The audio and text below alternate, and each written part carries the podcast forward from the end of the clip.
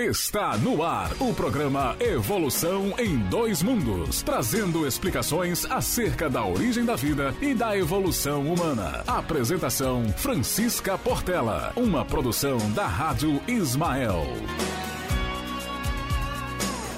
Boa noite a todos. Sejam muito bem-vindos a mais um programa Evolução em Dois Mundos. Para aqueles que estão assistindo pela primeira vez, é, esse programa ele trata sobre o livro Evolução em Dois Mundos, que faz parte da coleção A Vida no Mundo Espiritual. Livro este psicografado por Chico Xavier, com a ajuda de Valdo Vieira, pelo espírito de André Luiz. Então, Sejam bem-vindos, tá? E desde já eu já queria convidar todos, aqueles que quiserem, que puderem participar, interagir conosco, colocar suas dúvidas, fazer os seus questionamentos. Então, você pode interagir é, através da Rádio Ismael pelo nosso WhatsApp 86 99574 4851 ou também pelo site www.radioismael.net ou baixar o aplicativo no seu celular, certo? É, na, no programa passado, né, na aula passada, nós havíamos comentado sobre o capítulo 5 do livro, que fala das células e o corpo espiritual. E nesse capítulo, é, ficou faltando a gente comentar só dois pequenos tópicos né, para poder encerrar esse capítulo. E quando nós estávamos falando sobre ele, na verdade, é, Chico ele começou a falar. É, ele começou a psicografar aqui nesses tópicos informações a respeito desse processo de automatismo celular, é, que as células elas vão se agrupando e vão formando é, organismo, vão formando sistemas e assim dando funcionalidade ao nosso corpo a partir do processo de evolução. E nesse caso, é, as células elas recebem um comando e esse comando é o comando mental. Então, todas as células do nosso corpo têm essa interação, né, matéria com é, a parte astral ou com a parte espiritual, e nessa interface existe um comando para essas células que, que se dá a partir do, de, do nosso pensamento. Nós até falamos sobre alguns tipos de interação é, que se dá entre esse corpo físico e o corpo espiritual e como é que as células reagiam de forma quando a gente emanava alguns pensamentos, dirigindo aí é, o funcionamento direto ou indiretamente das nossas células. Tá? E é, nesse caso, ele vai citar alguns fenômenos que ele fala que são fenômenos explicáveis. E ele fala também que, por exemplo, se a gente destacar uma célula orgânica é, do nosso corpo e colocar, por exemplo, em um meio separado, num meio de cultura com solução fisiológica, essa célula pode permanecer em atividade, mas talvez ela não permaneça por muito tempo e ela não adquira esse processo de transformação, de, de especialização, já que ela está exposta a um meio em que o meu corpo mental não vai mais atuar sobre ela, ela está no meio é, extrafísico. Tá? Então, ele vai falar sobre isso. E ele vai falar de alguns é, fenômenos explicáveis, como, por exemplo, ele fala que dentro do mesmo princípio de submissão das células ao estímulo nervoso, porque ele citou o exemplo da célula nervosa, a experiência de transplantes de tecidos de embriões entre si,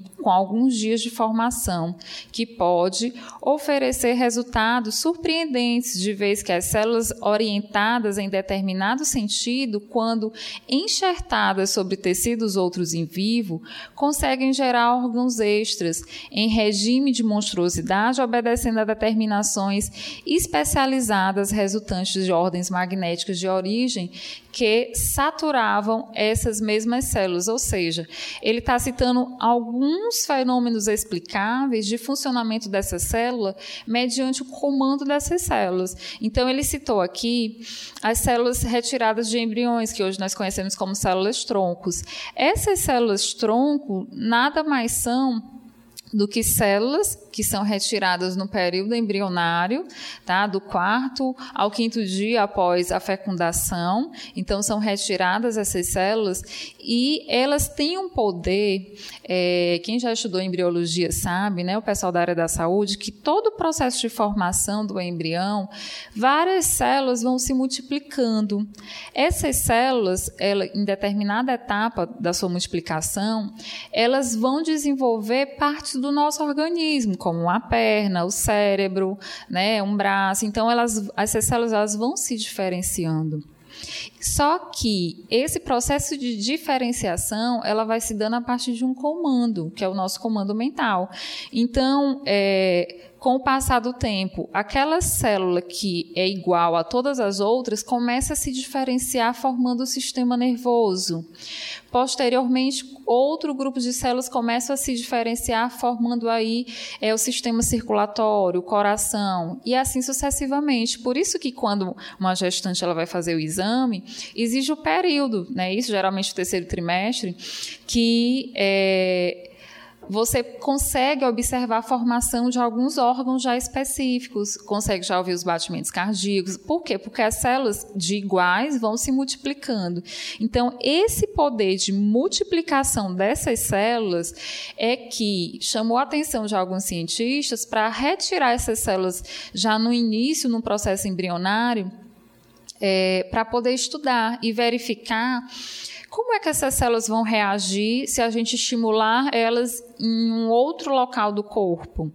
Então, eles fazem experimentos tirando células que não são sadias e colocam células. É, embrionárias ou células troncos para e estimulam o meio para que essas células possam se reproduzir. Só que são estudos que ainda estão em andamentos, é, porque é muito complicado e delicado para poder criar um meio ideal para essas células se diferenciarem em uma célula específica e a partir daí começar a funcionar. Mas é, já se sabe que essas células elas podem ser retiradas desde o cordão umbilical né, das crianças e pode ser tirada também num período adulto, como da medula óssea. Só que quando já está num período adulto, em que o indivíduo já está nessa fase, o que é que acontece? Cada órgão do nosso corpo, cada sistema, é, as células elas não são infinitas elas duram determinado período de tempo. E a gente viu que esse tempo que as células estão ali vivas é o, é o período em que elas conseguem manter o fluido vital. E à medida que as células vão se renovando, é, vão se agregando a esse fluido vital. E o que é que acontece? Essas células vão morrendo. Por exemplo, as células do sangue, que são as hemácias, elas só duram três meses, 120 dias. Então, elas vão ali permanecendo aquele período e depois elas são renovadas. Só que como o corpo vai envelhecendo, é, essas células também vão ficando, o processo de, de reprodução celular também vai envelhecendo e aí ocorre uma mutação, ocorre algum problema ou algum problema que o indivíduo já traz karmicamente para desenvolver. E aí, nos estudos, o que é que se faz? Tira aquelas células que não são sadias e coloca células é, pluripotentes que têm essa possibilidade de se diferenciar e produzir novas células sadias. Mas isso tudo em estudo, existem vários detalhes a respeito disso, mas que André Luiz ele traz essa particularidade, citando exemplos, fenômenos explicáveis sobre esse processo de comando da célula, que essas células obedecem a um comando mental e como ele fala aqui, como elas estão saturadas, é, ele fala aqui a determinação especializadas resultantes das ordens magnéticas de origem que saturavam essas mesmas células. Elas são levadas, mas já estão saturadas de magnetismo do seu funcionamento, né? O que é que elas poderiam estar se transformando. Então, o desafio é criar um meio para que eu estimule essas células a produzir uma célula específica, por exemplo, uma célula do sistema nervoso, uma célula cardíaca. Então, esse é o questionamento, né? E ele cita também outros fenômenos explicáveis, como também é, quando em fenômenos mediúnicos, né, o médio ele materializa é, algum ser, algum animal, enfim, dando um exemplo do processo de materialização. E ele fala aqui. É, nesse caso, sobre condições excepcionais e com auxílio da inteligência desencarnadas dos espíritos, o organismo do médio deixa escapar o ectoplasma ou plasma exteriorizado, exterioriza esse plasma, no qual as células em tonalidade vibratória diferentes, elas tecem-se e se renovam de conformidade com, as, com os moldes mentais que eles são apresentados, produzindo os mais significativos fenômenos em obediência ao comando da inteligência, por intermédio dos quais a esfera espiritual sugere ao plano físico a imortalidade da alma, caminho da vida superior. Então, ele vai citando esses exemplos para poder mostrar que é, essas células recebem comandos e esses comandos, dependendo dos comandos o qual elas recebem, a gente pode exercer vários efeitos, como processo de plasmagem, processo de direcionamento de formação e diferenciação dessas, dessas próprias células, como também essa questão do, da materialização. Tá? Então, é só um exemplo que ele citou.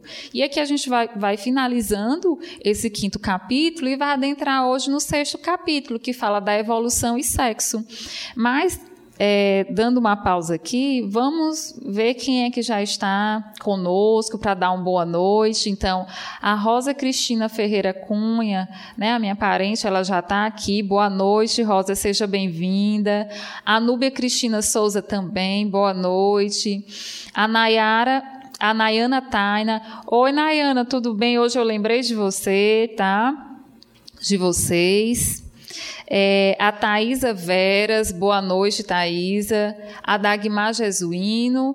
Então, boa noite a todos vocês. Qualquer dúvida, pessoal, podem interagir conosco, mandar os seus questionamentos, tá? E agora nós vamos adentrar no capítulo 6. Tá? Então, ainda quem não pegou o seu livro, corre, pega o seu livro para poder acompanhar com a gente. E sempre que, que você for assistir o programa, seria interessante né, a gente está fazendo uma leitura prévia para poder ver assim, não, o que é que aqui eu não entendi, ou vou ver o que é que ela vai falar sobre isso para clarear um pouco mais as nossas ideias. Então, essa obra ela é muito importante porque ela vai trazendo assim muitas particularidades do mundo material que a gente já conhece, mas correlacionando com o mundo espiritual, coisas que nem sempre a gente entendia o porquê, enfim. E lembrando que o processo de nos aprofundarmos, estudarmos a doutrina espírita, ela vai clareando a nossa consciência. E a partir é, desse clarear da consciência, a gente consegue entender melhor como se processa é, tudo que está ao nosso redor, como Deus é maravilhoso e grande, né? É, infinito em sua bondade, e a gente começa a compreender como tudo acontece aqui nesse planeta. Lógico, sempre no limite do que é permitido a gente saber e conhecer, do que, do que traz as obras espíritas, né, as mensagens dos espíritos. Por quê? Porque a gente acabou de ver aqui que até nossas células, as pequenas células que sofreram um processo de evolução, elas recebem um comando, um comando mental. E esse comando mental vai fazer com que essas células produzam determinadas substâncias ou reajam de alguma forma que vai influenciar na minha, no meu funcionamento, no funcionamento do meu corpo que a longo prazo pode levar a alguma alteração no meu perispírito e assim sucessivamente. Então, como é importante a gente é, entender como tudo isso se processa e saber que muitas vezes os processos de adoecimento são provocados simplesmente por padrões mentais. E aí, quando nós estudamos, quando nós entendemos, então é, fica mais claro como o conhecimento ele auxilia no processo de transformação do espírito e a partir daí permite é, o que nós podemos dizer a saúde espiritual do indivíduo, a, a, não só a física, mas a espiritual que vai influenciar nessa saúde física. Então, é, as situações que hoje a gente está vendo aí acontecendo no Brasil, essa pandemia, é, a gente entender a abordagem espírita, o que é que está acontecendo e que, o que é que isso influencia na minha vida, na minha forma de pensar, na minha forma de agir. Né? Então, é importante sempre a gente estar estudando aí a doutrina para poder entender um pouco mais é, o nosso dia a dia.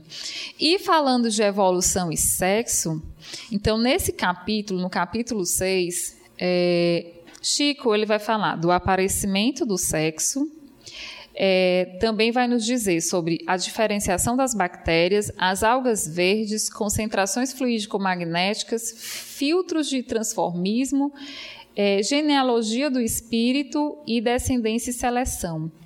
Então, todos esses tópicos vocês vão ver que está relacionado com o surgimento do sexo. Como foi no processo evolutivo que começou a surgir é, como foi que aconteceu essa evolução do sexo.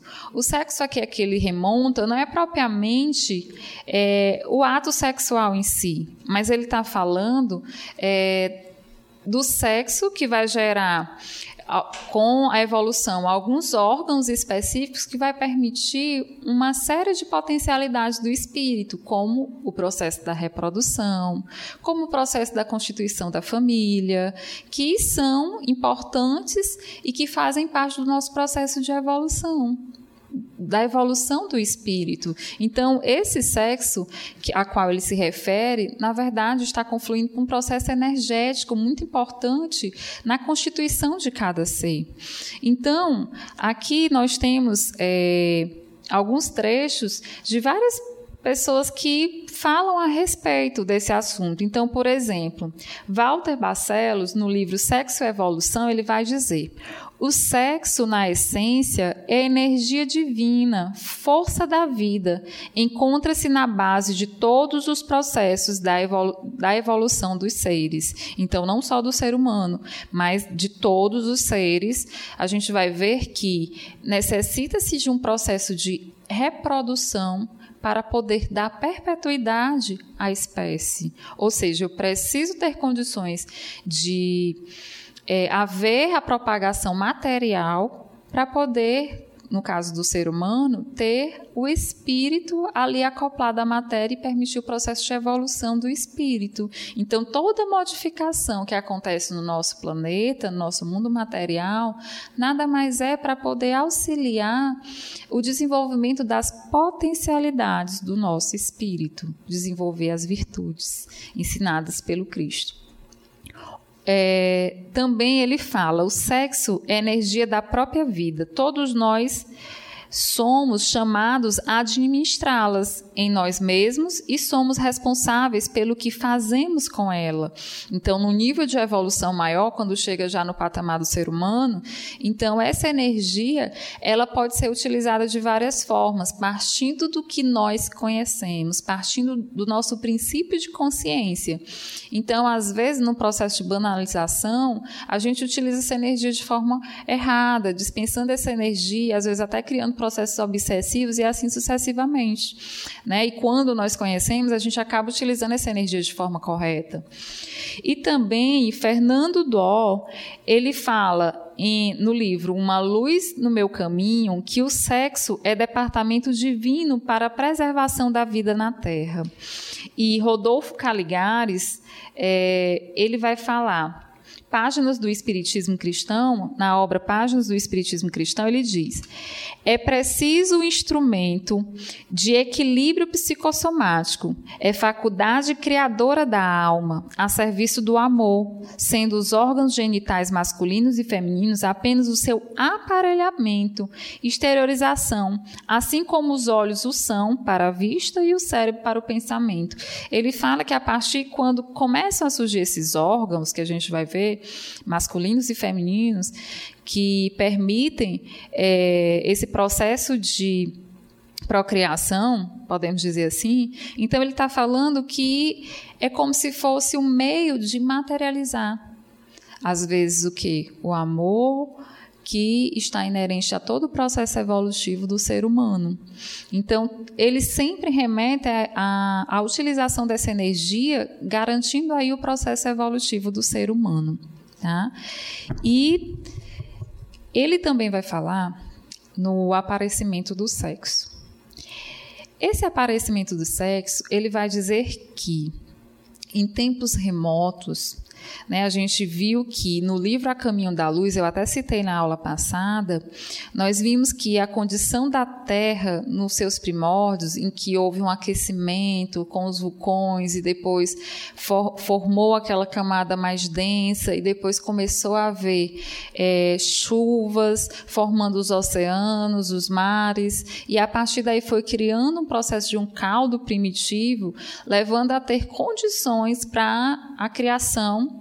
né, o surgimento da vida.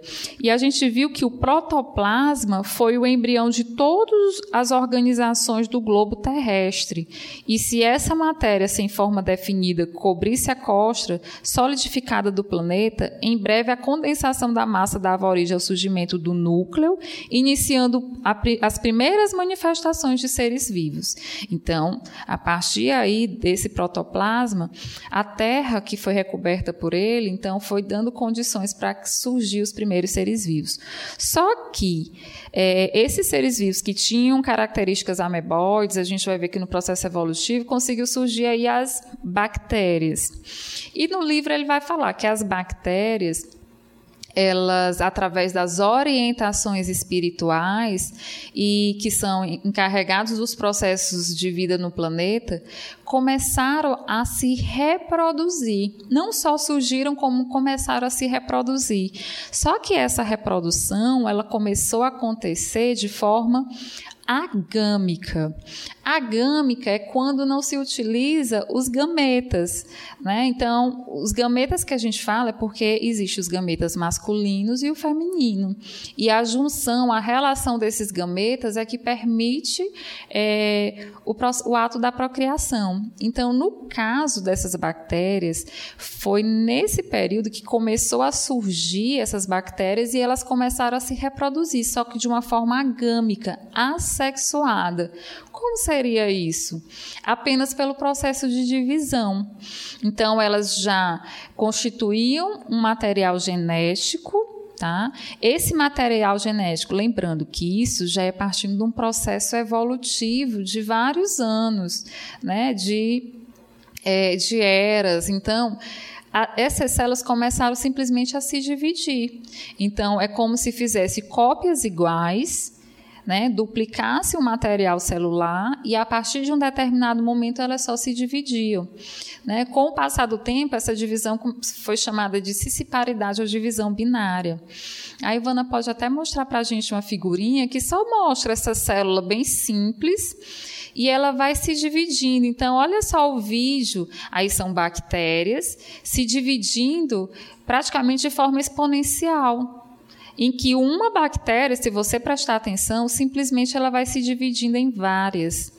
Né? E aqui é mostrando, é, para aqueles que estão só ouvindo pela Rádio Ismael, então a gente está mostrando uma figura que tem uma célula da bactéria, em que o seu material nuclear vai se dividindo, então de um se, se transforma em dois, e a partir daí a, a célula vai se dividindo né? E aí vai formando essa divisão, mas num processo muito acelerado. Então começou a haver esse processo de reprodução, só que, que agâmica, em que não contavam com seres com gameta masculino e feminino. Na verdade, apenas pelo processo de divisão binária. E sendo que esse DNA das bactérias, esse material genético, é, no livro, o princípio o Perispírito e suas modelações de Luiz Gonzaga, no capítulo Aliança da Vida com a Matéria Densa, ele fala: o DNA que nas bactérias se encontra disperso no citoplasma viria a inaugurar o fenômeno da duplicação do ser vivo, conquistando importante estágio evolutivo, coroando de êxito o imenso trabalho do princípio inteligente e dos técnicos espirituais. Ou seja, o princípio inteligente ele está aí presente é, em todos os seres e a partir daí da, das situações que é imposta a cada ser né, orgânico que começou a surgir, esse princípio inteligente vai sofrendo uma individuação. E essa individuação vai se dar de tal forma que alguns seres vão conseguir process é, adquirir processos, é, digamos assim, evolutivos, né, maiores e outros menores, a partir dessa individuação desse princípio inteligente, que no ser humano a gente vai ver que essa individuação vai chegar a tal ponto que inicia aí o processo da vida espiritual. Tá? Que o espírito ele, ele é inerente ao ser humano certo? E ele vai falar também que todo esse material orgânico teria que se aliar ao fluido vital para que o princípio inteligente pudesse manifestar a sua obstinação através da inteligência embrionária que lhe caracterizava. Ou seja, é, todo essa, esse material orgânico é, teria, juntamente com o princípio inteligente, teria que se juntar com o princípio vital, o fluido vital, porque a gente sabe que os seres orgânicos só passam a ser orgânicos, matéria viva, a partir do momento que começa a ter o quê? A ativação desse princípio vital. E a partir daí foi surgindo essas bactérias, e as bactérias é, que deram origem a esse processo de reprodução, só que uma reprodução agâmica. Tá? Só que essas bactérias elas sofreram diferenciação. O que é isso? Elas se modificaram. Então, nesse processo de diferenciação das bactérias, surgiu um tipo que foi o Leptotris.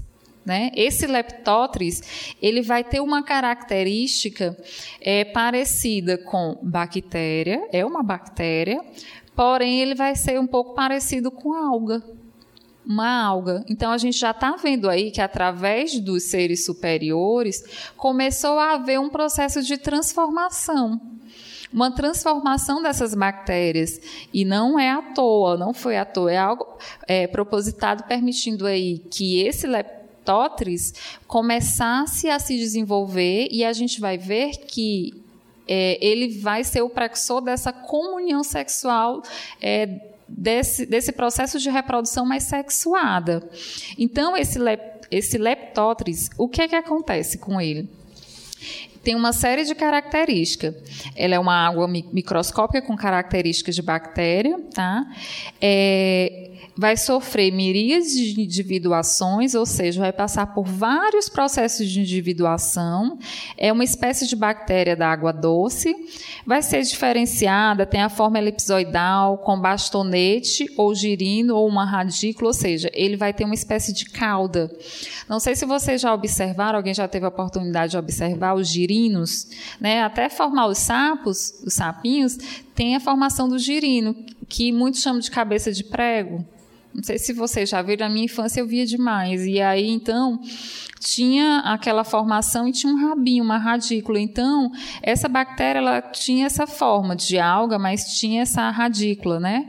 E permanece milhares de anos nutrindo-se de ferro. Então, ela ficava aí nessas, nessas formações rochosas, se nutrindo de ferro, só que em um determinado momento, a sua carapaça, que era de ferro, ela é perdida. Então, ela é induzida a começar a nadar, procurando é, formar uma, um outro tipo de carapaça. Só que essa transformação, esse ato, nada mais é do que algo que os espíritos.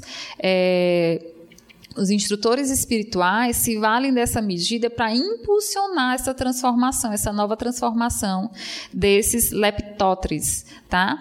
Então ele fala que perdendo os diminutos envoltórios metálicos, que ferro é um metal, e constrangidas a edificar abrigos idênticos que eles atendem às necessidades de proteção, essas bactérias que exprimem figura importante de junção de trabalho evolutivo na natureza são compelidas ao movimento. Ou seja, elas começam a nadar, não ficam mais fixas num local, em que não apenas se atraem umas às outras nos prelúdios iniciais da reprodução sexuada. Então, quando elas passam a se mover, elas começam a atrair umas às outras. Ou seja, vai chegar um momento em que vai ter a união de é, duas diferentes para poder gerar uma porque a gente viu que a bactéria em si era só uma bactéria que se dividia em duas. Era uma igual que se dividia em, em duas iguais. Da qual ressurgem nos mesmos tratos da vida iniciais de reprodução sexuada, mas em que conhecem por acidente a morte em massa, então várias delas vão morrer, da qual ressurgem nos mesmos tratos de vida em que se encontram.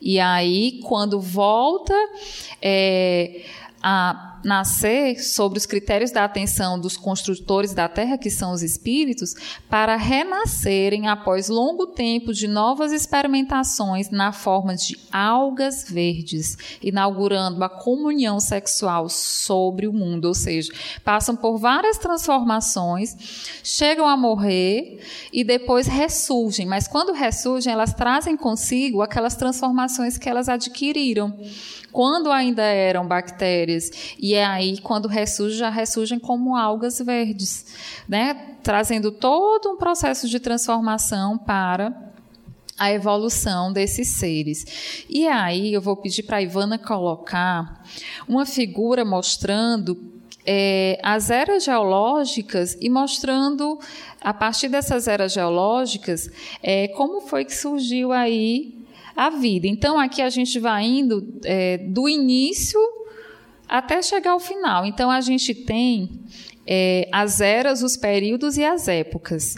Aí a gente está vendo a primeira era, que é a era pré-cambiana. Né? Só que antes dessa era pré-cambiana, a gente vai ver o início da Terra azoica, ou seja, existe um período azoico que não existia vida. Então, nesse período, mais ou menos há 4,6 bilhões de anos, não existia vida. No período pré-cambiano, a vida primitiva começou a surgir.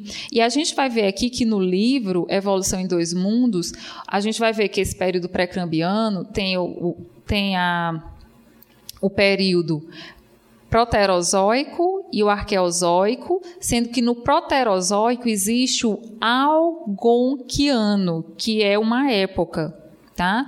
Que é mais ou menos 3,9 bilhões de anos atrás, que foi nesse período algonquiano que a gente vai começar a ver o surgimento dessas algas verdes e que a gente vai começar a ter aí o, esse processo de individuação e modificação desses seres. E a gente está vendo que no período, na, no período arqueozoico, de 3,9 bilhões de anos atrás, é onde se formou, é, digamos, condições primitivas, materiais, com esse caldo primitivo formando, onde surgiram essas bactérias, e a partir do algonquiano, a gente vai ver que no processo de individuação e modificação desses seres começa a surgir Aí a gente vai ver os outros seres no processo de reprodução sexuada.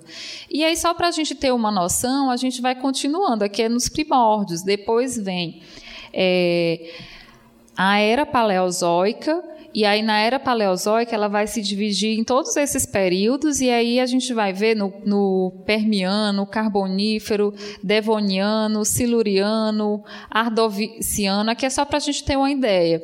E a gente vai ver que nesse período foi quando surgiu as algas marinhas, as criptógonas, é, a gente vai ver que, que vão começar a surgir os primeiros insetos, os invertebrados, os primeiros peixes. Então, é um período muito extenso que vai começar a surgir essas outras formas de vida.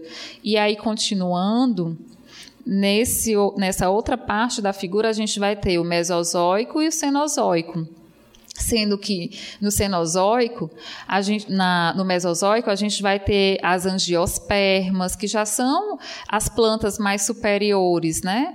Em que as angiospermas, para aqueles que não lembram, é quando a gente que, que tem o fruto, mas o fruto ele não é recoberto né? É um, uma semente nua, tá? Vai surgir os peixes, as aves, é, os répteis, é, aqueles répteis que a gente falava que são os dinossauros, né? Os répteis mais ancestrais, caranguejos, anfíbios. E, e já na era cenozoica, vai surgir os mamíferos e as plantas mais evoluídas, como o pinheiro. E no quaternário da era cenozoica surge o quê? As plantas complexas, a gente vai ver que tem um sistema circulatório, que já começam a fazer a fotossíntese utilizando oxigênio de forma mais organizada, e o ser humano. E aí, nesse período, vai surgir o ser humano, certo? Então, é só para a gente ter uma noção como foi que se deu o processo de evolução é, a partir dessas eras e o que, que aconteceu e, e o, qual é o local a qual a gente está se referindo nesse processo de, do surgimento da reprodução, né? Que a gente viu que antes foi agâmica e agora vai passar a ser uma reprodução sexuada. E é, nessa diferenciação dessas bactérias, a gente vê que a comunhão é, sexual vai chegar e aí vai surgir as algas verdes. E aqui no livro ele vai falar, porque quando tem as bactérias, logo em seguida surgiu as cianofícias, que na verdade são algas azuis, não é isso? E muitos se perguntam, essas algas verdes, elas são descendentes dessas algas azuis? E a gente vai ver, ele fala aqui, ele fala aqui que existe um hiato, como se fosse um buraco, na ligação né, dessas cianofícias com essas algas verdes. Porque se todos são algas, por que, que não tem uma ligação? Então, vários pesquisadores, inclusive Hugo de Vries, que ele estudou o mutacionismo, ele relata desse ato, dessa, é, digamos assim, de falta de de algumas evidências de que se ligasse umas a outras no processo evolutivo. E aí é, a gente vai ver que esse processo se dá através dos servidores da organogênese terrestre, que são os espíritos que promoveram todo esse processo de transformação nessas bactérias para poder se transformar em algas verdes. E é por isso que é, hoje não consegue se achar um elo entre essas algas, essas algas verdes com as cianofícias, mas é porque esse processo de evolução se deu também através é, da ação né, dos seres superiores a serviço da organogênese terrestre. Ele fala aqui. Então, ele vai dizer que, é, que essas algas verdes elas vão sofrer essa leptótris vai sofrer profunda alteração no campo do espírito, transmutando-se-lhe é, os indivíduos mais completos que reaparecem metamorfoseados nas algas referidas, que são as algas verdes, ao invadirem luxuriantemente as águas, instalando novo ciclo do progresso e renovação. Ora, se eu permito um novo tipo de processo de reprodução, então estou permitindo um processo de perpetuação da espécie e de aumento do número de indivíduos. Então, o progresso e a renovação aí se faz com a individuação também é, do princípio inteligente. No outro tópico do livro, ele vai falar das concentrações fluídicas magnéticas. Essas concentrações fluídicas magnéticas, na verdade, ele vai trazendo, remontando das formações é, microscópicas até chegar nesses processos celulares e, e nessa formação da vida. Então, ele vai falar tanto dos prótons, dos elétrons que vão se organizar em átomos e que esses átomos vão formar os elementos, que os elementos vão formar os conjuntos químicos. Esses conjuntos químicos vão se interligar e formar os colóides. Os colóides, é, quem estudou a química aí do ensino médio lembra que existe uma fase, uma fase dispersante e outra dispersa, né? E que dependendo do tamanho das partículas que lá estão dispersas, eu tenho uma, que são maiores, eu tenho uma classificação como colóide. Então eu junto, formo colóides e depois formo o quê? Misturas. Então, dentro dessa concentração fluídico-magnética desses constituintes, né, orgânicos, o princípio inteligente vai atuar aí vai atuar desde esses primórdios até formar essas misturas. Então, Eras trans, é, transcorreram, houve o crescimento do princípio inteligente. E a partir daí, do crescimento desse princípio inteligente, a gente vai ver que, que foi surgindo é, os cromossomos com concentração fluídica magnética, o pensamento que vai sofrer é, interferência da cultura, como a gente viu no livro Consolador, que vai falar também dessa questão da cultura e a partir daí da forma como nós é, estamos agrupados, estamos no meio específico que nós nos juntamos, então a gente vai ver que a gente vai adquirindo características específicas que está atrelada ao nosso código genético, aos nossos cromossomos, que nada mais é do que o processo evolutivo a qual a gente está inserido. Então, essa concentração fluídico-magnética, ele está falando dessa energia que está concentrada em todas essas etapas até chegar aí na formação cromossômica, onde vai estar guardado aí as informações né, é, inerentes às características é, genéticas de cada indivíduo.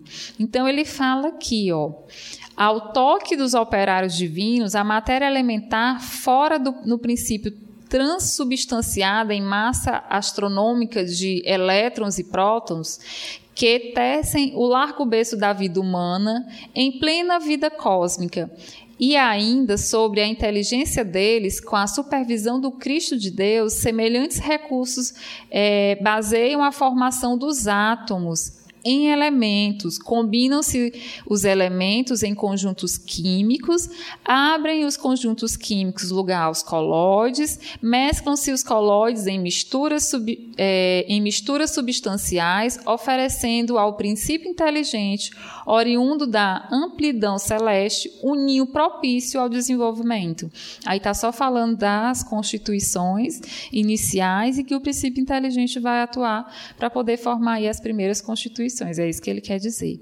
E ele vai falar ainda mais que os cromossomos, estruturas em grânulos infinitesimais da natureza fisiopsicossomática, partilham do corpo físico pelo núcleo da célula em que se mantém e do corpo espiritual pelo citoplasma em que se implantam e como acontece aos moldes tipográficos, que são formados de linhas para que se lhes expresse o sentido, também eles são constituídos pelos elementos chamados genes, o que lhes dá tanto quanto ocorre ao alfabeto humano a característica de imortalidade das células, ou seja, nos genes que vão ficar gravados as características de imortalidade das células, as características desses seres que vão, através do processo de reprodução, passar é, de um indivíduo para outro ou de um ser para outro. Então, surge aí um processo mais. A gente vai ver que esses cromossomos só vão surgir mais é, à frente, quando tem a formação do ser humano. Mas esses cromossomos, esse processo de reprodução se torna tão mais organizado que as características já ficam armazenadas em pequenos locais, como nos genes que estão nos cromossomos, que estão no núcleo da célula, e, e no processo de reprodução, com a junção dos gametas, esse material genético é repassado para os filhos, é repassado para os descendentes, é repassado para os seres. E ele está falando aqui, tanto quanto ocorre no alfabeto humano, as características de mortalidade das células que se renovam, transmitindo as, sucess as sucessoras as suas particulares disposições nas mesmas circunstâncias em que, num texto tipográfico, as letras e os moldes podem viver indefin, indefinidamente no material é, indestrutível e renovável, por intermédio do que se conservam e se exprimem na memória das gerações, ou seja, vai perpetuando aí as informações. Os elementos germinativos são minuciosamente analisados e testados nas plantas até que sofram transformações essenciais na química das algas verdes, de cuja compleição caminham no rumo de mais amplos desdobramentos, ou seja, essas algas vezes vão sofrendo transformações até chegar né, o que hoje a gente vai ver que é o ser humano aí. E eu vou pedir para a Ivana colocar a figura para a gente do cromossomo, só para a gente relembrar, para aqueles que estão ouvindo a Rádio Ismael, a, a, gente colocou aqui uma figura de um cromossomo, tá? Lembrando que os seres humanos eles possuem é, um conjunto de cromossomos, tá? E esses cromossomos que tem aí um formatozinho de um X, né, com as perninhas maiores, outras menores que a gente chama de braço. Então, esses cromossomos, neles se reúnem os genes. Os genes, na verdade, vão ser um conjunto é, de bases é, de bases do DNA, que a gente vai ver e do RNA também, a gente vai ver que existem codificações que vão se juntar e formar os genes. O conjunto desses genes é que vão formar o que a gente vai ver as proteínas. Então a gente tem é, a adenina, a guanina, a citosina, tal. A sequência é, dessas bases nitrogenadas, a gente vai ver que vai dar origem a uma proteína X. A outra sequência vai dar origem a uma outra proteína Y. E assim a gente vai produzindo várias proteínas que a gente vai ver que o nosso organismo como todo é formado basicamente de proteínas. E as proteínas são formadas de aminoácidos. Então, os genes eles permitem que sejam formados os aminoácidos para formar as proteínas. Então, o nosso código genético vai estar todo guardado aí nesse cromossomo e nos genes. Então, toda aquela modificação é, da individuação do princípio inteligente, que acaba sofrendo aí um processo de individuação devido às alterações no meio qual o ser está ali inserido e que começa, é, digamos, a provocar algumas mutações, modificações, também com auxílio do plano espiritual, vai ficar guardado aí nesse local com o tempo. Então, com o tempo, vai ficar guardadinho nos genes, que a gente chama. Por isso que hoje a engenharia genética trabalha muito com a codificação, né? O material genético dos seres. A gente está vendo aqui o coronavírus. Muita, muitos estudos estão sendo realizados procurando aí é, codificar os genes dessas, dessas bactérias, tentando descobrir qual é a sequência. E a partir de similaridades dessa sequência, tentar procure, procurar o quê? É, desenvolver algumas vacinas, desenvolver é, alguma medicação que combata, é, que iniba a produção de alguma proteína que é produzida através daquela codificação. Então tá uma corrida aí verificando o material genético é, desse vírus aí, né? E a partir daí poder descobrir um processo de cura, tá? Então, falamos aí dessa questão da concentração fluídico-magnética, né, que ele traz. E ele vai falar dos filtros de, de transformismo, que, que o próprio nome já fala. Filtros de trans, transformismo, na verdade, a gente vai ver que as espécies elas vão sofrendo é um processo evolutivo e na, dentro daquela mesma espécie, daquele grupo, vão surgindo formas aberrantes. E essas formas aberrantes, com o passar do tempo, morrem e não ressurgem mais. Né? Outras que são mais adaptadas é, permanecem e vão sofrendo modificações para poder se melhorar e conseguir perpetuar naquele ambiente físico. Então, os filtros de transformismo nada mais é do que é, está aí fazendo esse processo de filtragem desses seres né, que vão evoluindo e que vão é, originando outros, outras características que podem permanecer ou não. Então, ele fala: o princípio inteligente é experimentado de modo múltiplos no laboratório da natureza, constituindo-se-lhe pouco a pouco a organização físico e espiritual e traçando-se-lhe entre a terra e o céu a destinação finalista, ou seja, essas mutações essas transformações que muitas vezes acontecem, elas se dão é, no mundo espiritual, né, pelos, pelo auxílio aí dos trabalhadores espirituais, que quando é, chega aqui no mundo material, aquele serzinho começa a desenvolver aquela potencialidade, aquela mutação. E aí eles vão o quê? Vão dando destinação finalista aqui vieram fazer aqui. Então, com o amplo, com o amparo dos trabalhadores divinos, fixa em si mesmo os, os selos vivos da reprodutividade, que se definem e aperfeiçoam no, no regaço dos milênios, deixando na retaguarda como filtros de transformismo, não somente os reinos mineral e vegetal, institutos de recepção e expansão da onda criadora da vida em seu fluxo incessante, como também certas classes de organismos outros que passariam a coexistir com os elementos em ascensão, qual acontece ainda hoje, quando observamos ao lado da inteligência humana relativamente aprimorada plantas e vermes que já existiam no pré-câmbio é, inferior. Então, ele está fazendo uma comparação. Né, falando que é, não só no reino mineral, como no vegetal, como também no, no, animal e também nas plantas, os vermes que antes existiam em determinado período e que hoje não existem mais. Então vão acontecendo esses filtros, é, filtros do transformismo, esse transformismo que é gerado e auxiliado pelos seres superiores e, a, e quando chega aqui, é, aqueles seres acabam potencializando e deixando expressar aquelas modificações que foram feitas no plano é, espiritual.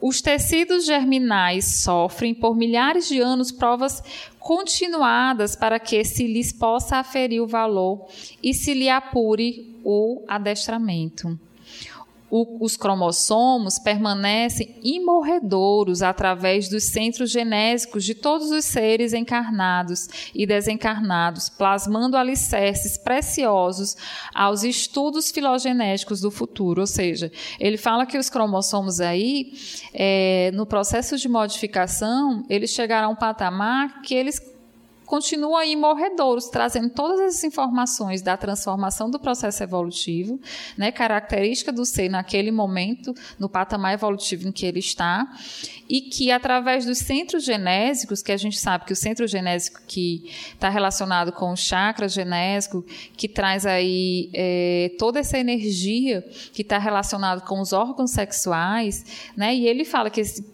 que esses centros é, encarnados e desencarnados, plasmando alicerces preciosos no, no, aos estudos filogenéticos do futuro, ou seja, plasmando aí estruturas que vão ser importantes é, para o estudo filogenético, para o estudo aí da alteração dessas espécies. E ele também vai falar da descendência e da seleção. Né? Essa descendência e da seleção, ele vai citar tanto Lamarck como Darwin.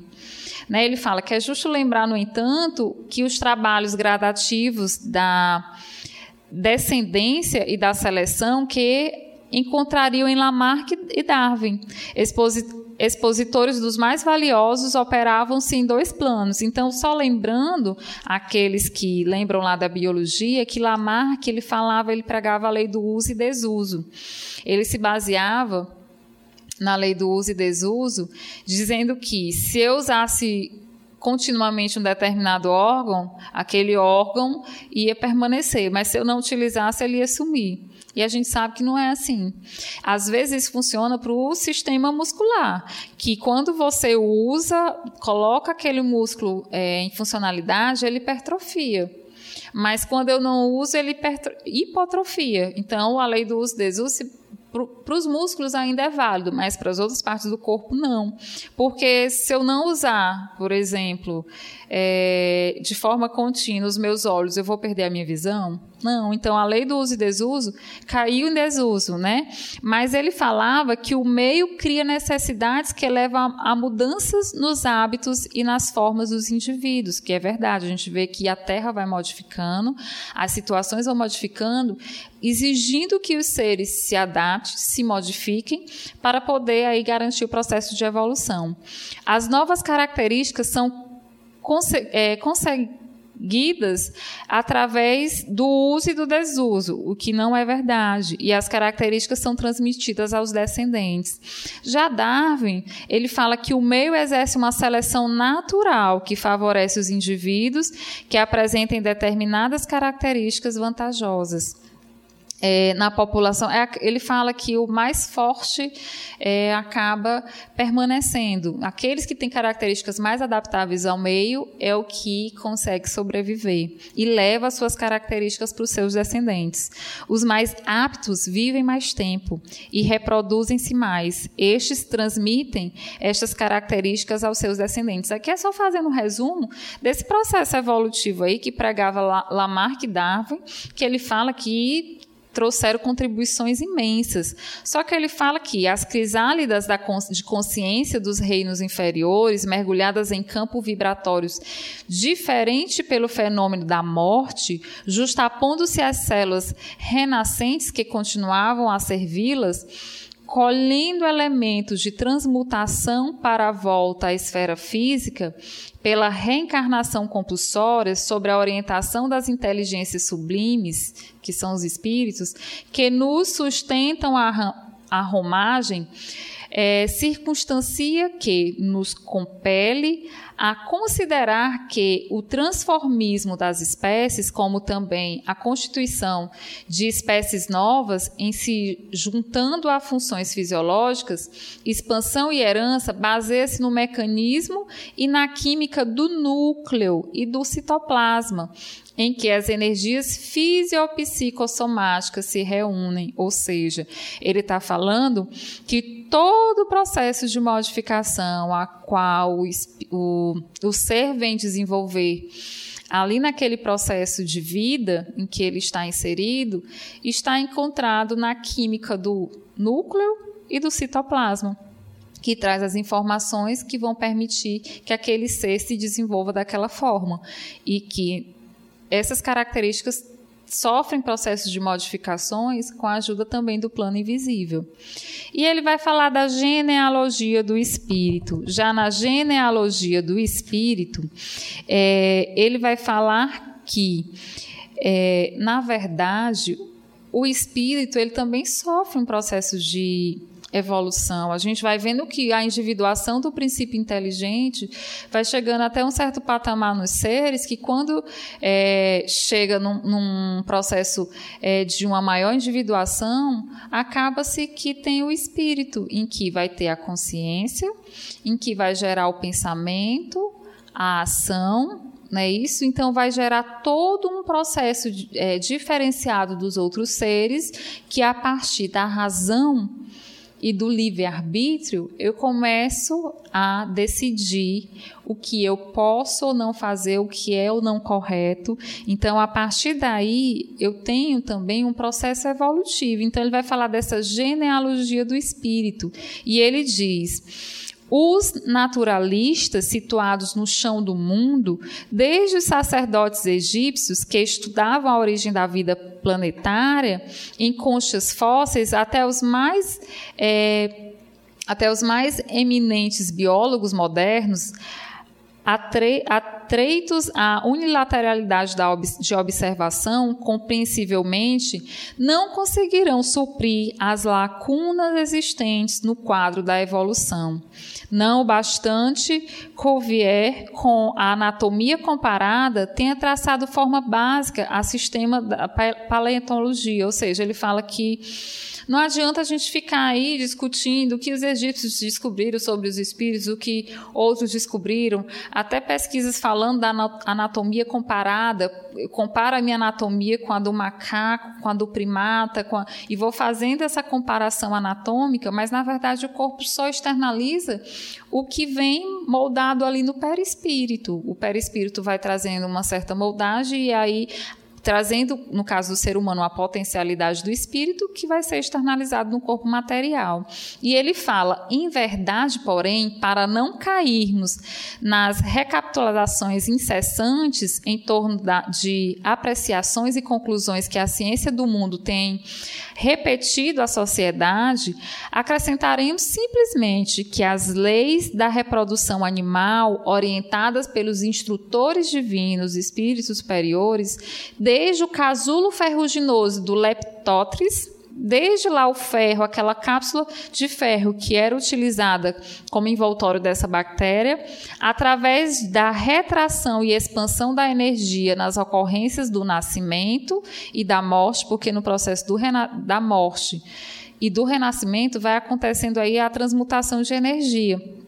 Recapitulam ainda hoje no organismo de qualquer veículo humano na fase embriogênica, porque na fase embriogênica as células ficam se replicando, que é algo trazido aí desses primórdios de reprodução. A evolução filogenética de todo o reino animal, demonstrando que além da ciência que estuda a gênese das formas, das formas é, dos seres, há também uma genealogia do espírito com a supervisão celeste, princípio inteligente gastou desde os vírus até as bactérias das primeiras horas do protoplasma da Terra, mais ou menos 15 milhões de séculos. Gravem essa data. Eles gastaram 15 milhões de séculos a fim de que pudesse, com como ser pensante, embora em fase embrionária da razão, lançar as suas primeiras emissões de pensamento contínuo para o espaço cósmico, ou seja, levou 15 milhões de séculos desde esse processo de reprodução dessa bactéria ao surgimento das algas com a reprodução sexuada até chegar nos seres mais superiores, foi que começou a emitir, começou a surgir a razão e a partir daí o pensamento e o pensamento de forma contínua, que a partir daí vai gerando aí o ser humano. Então ele vai falando que existe existe sim uma genealogia do espírito. A individuação desse princípio inteligente vai se dando de forma que vai chegar até a, a formação desse espírito nesse seu corpo mental, em que ele vai começar a emanar pensamentos através dessa individuação do princípio inteligente que fica mais apurado, e esses pensamentos começam a comandar todo o meu organismo. Então eu começo a plasmar, eu começo a modificar meu perispírito, eu começo a modificar minha vida pelo meu pensamento. E a partir desse meu pensamento, do que, da concepção que eu vejo o mundo, é que eu vou é, diminuindo ou adensando mais esse meu perispírito. E a partir daí eu vou permitindo ou não o meu processo evolutivo. Então é isso que ele fala nesse capítulo. Então, pessoal, eu espero, ele finaliza com essas palavras, eu espero que todos tenham entendido esse, esse, esse capítulo que ele vai falar do surgimento do, do, do sexo e da reprodução, falando aí como foi que surgiu até chegar no, nos dias atuais com a formação dos cromossomos, dos genes, guardando aí todo o, o material genético e as informações que a gente traz é, de uma geração para outra. E eu espero que todos tenham entendido e qualquer dúvida mandem para a gente, é, podem interagir conosco e ficamos aqui e espero que todos estejam presentes na próxima aula, né? Assim posso dizer. Uma boa noite a todos e que o Mestre Jesus nos abençoe, nos ilumine diante de todo esse processo evolutivo que a gente ainda está passando nos dias atuais. Um beijo para todo mundo. Boa noite. Você ouviu o programa Evolução em Dois Mundos, trazendo explicações acerca da origem da vida e da evolução humana. Apresentação Francisca Portela, uma produção da Rádio Ismael.